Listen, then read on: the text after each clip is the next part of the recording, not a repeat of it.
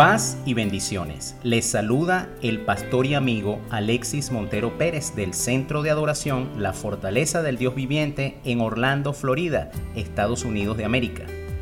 Este es el devocional Perlas Divinas, versión 2.0, El legado. En una oportunidad había un pastor que durante varios domingos seguidos había repetido la misma prédica.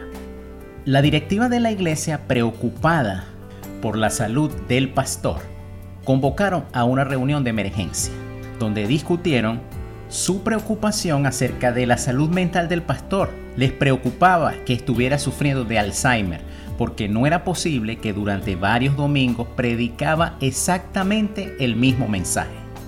Se pusieron de acuerdo y eligieron a una persona que con mucho respeto y sabiduría se iba a dirigir al pastor para consultarle si necesitaba ayuda para la prédica. Este hombre con sabiduría se acercó al pastor y le dijo, Pastor, hemos notado que últimamente usted predica el mismo mensaje. Estamos preocupados por su salud. Tal vez usted necesita ayuda o necesita descansar para que su mente se aclare un poco más. El pastor guardó silencio por unos segundos. Luego de esta pausa, respondió, Hijo, realmente aprecio mucho su preocupación. Gracias por estar atento a lo que está sucediendo. Pero fíjese que yo me encuentro bastante bien.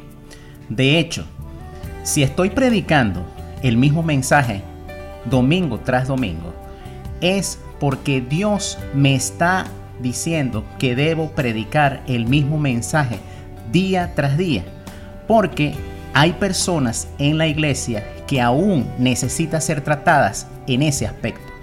Sigo predicando el mismo mensaje porque Dios sigue observando que hay personas que aún no han sido transformadas a pesar de que el mensaje se ha predicado más de dos veces.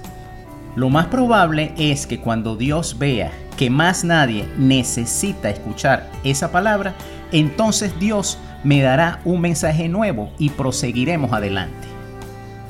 En la publicidad de hoy en día, conocida como neuromarketing, existe un principio que dice que la repetición constante de un mismo mensaje lleva inevitablemente a la acción.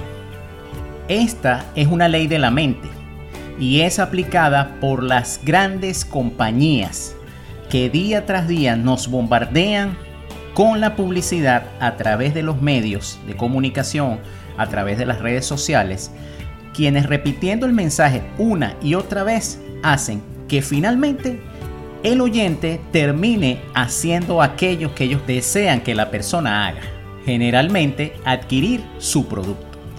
Esta estrategia no es nueva, como les dije, es una ley de la mente y si hay alguien que sabe cómo manejar la mente del ser humano, es Satanás. En el libro de jueces capítulo 16 vemos la interacción entre Dalila y Sansón.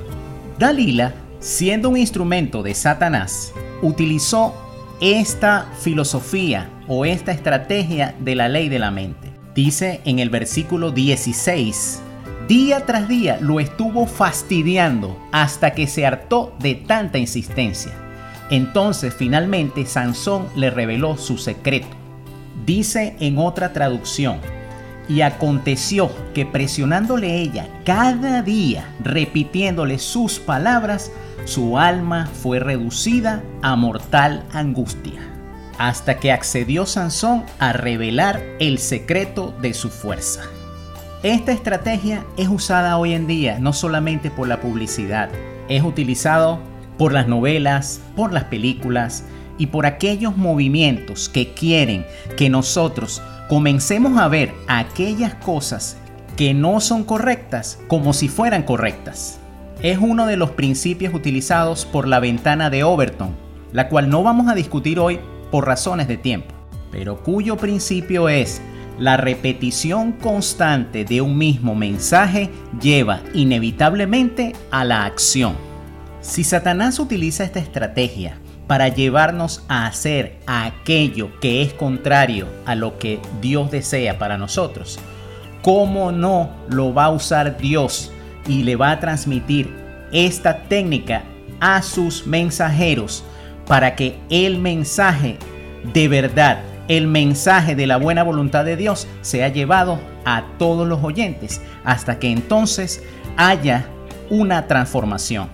Si Dios nos repite el mismo mensaje constantemente es porque está esperando que actuemos de una manera diferente.